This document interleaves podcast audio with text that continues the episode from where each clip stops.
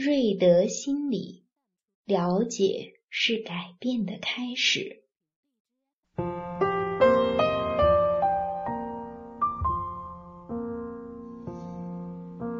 摔跤吧，爸爸！亲子教育宣传片。影片开场，观众可以非常清晰的看到一个把自己未完成的梦想转移到孩子身上的父母。为了自己的梦想，我们看到了一个执着的父亲；为了梦想，我们看到了不近人情的父亲；为了梦想，我们看到没有童年的孩子。正当所有人的心理天平慢慢倾斜的时候，沉默的孩子在观众的期待中反抗了。各种恶搞中，我们看到了快乐的童年，看到了人性的释放，看到了亲子关系的危机。特别是在女主朋友婚礼的现场，愤怒的爸爸冲入现场，那格格不入的做法一下子击溃了孩子和观众的内心。这个时候的男主变成了不可理喻的恶魔。当婚礼女主角那番痛彻心扉的对比语言陈述之后，观众和女主们一下子懵了。原来印度的女孩子命运就是这样，而男主这位不近人情的爸爸，居然在用自己的方式反抗社会，在用自己的方式为女儿带来新的希望。这一刻。观众读懂了这位爸爸，女儿们也读懂了这位爸爸。于是，女主从原来的抵触到接纳，男主从原来的孤军作战到家庭奋战。电影到这里，其实为广大家长带来了一个新的视角。这个视角就是霸道的教育其实也是可以的。最怕的教育不是霸道。而是人云亦云，而是混乱不堪。在我国有太多的教育专家，有太多的教育理念，有太多的是非对错，于是家长们混乱了。这种混乱可怕之处在于，家长们已经没有了理想，没有了是非对错，没有了作为父母该有的坚持和固执。于是，一会儿这样，一会儿那样。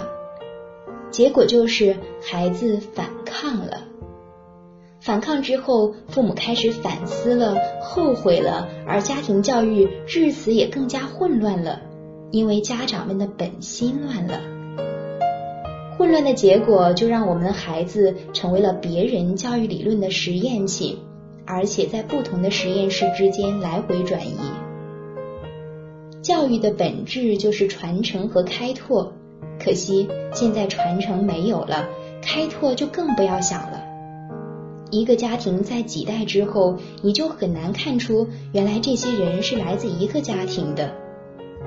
虽然潜移默化的传承还在，但是那些优良的东西越来越少。家长朋友们，难道你们不担心吗？我国没有百年企业，很多人觉得因为我们的历史问题，其实你细究起来。你会发现一个秘密，那就是我们的教育让我们只学会了孤军奋战，两代人之间除了金钱物质，其他很少能够支持。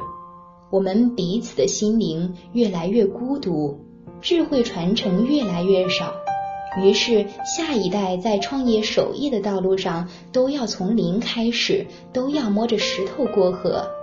这样的现状怎么让企业百年？每一次领导人交替，就会面临一次生死抉择。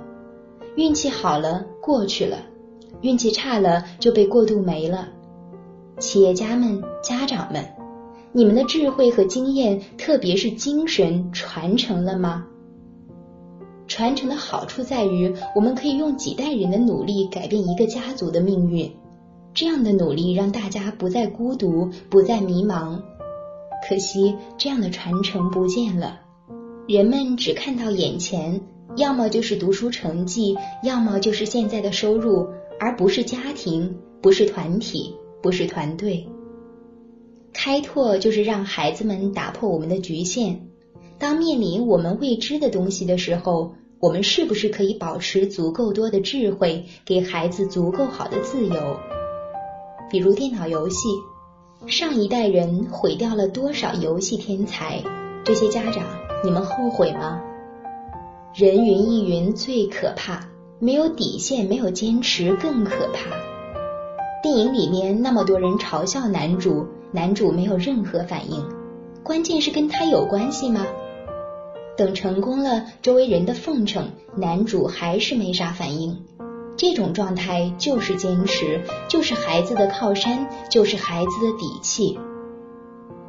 在电影把男主的形象塑造的一塌糊涂的时候，又用新娘的几句话帮助男主角把形象来了一个绝地反击。这种设计情理之中，又在意料之外，一下子化解了亲子关系危机，也一下子拉近了观众。其实这里也讲了一个教育的大理论，那就是没有比较就没有伤害，没有比较就没有爱。很多时候，孩子不理解父母太正常了，毕竟孩子们理所应当习惯了。如何让孩子把习以为常的东西理解为爱呢？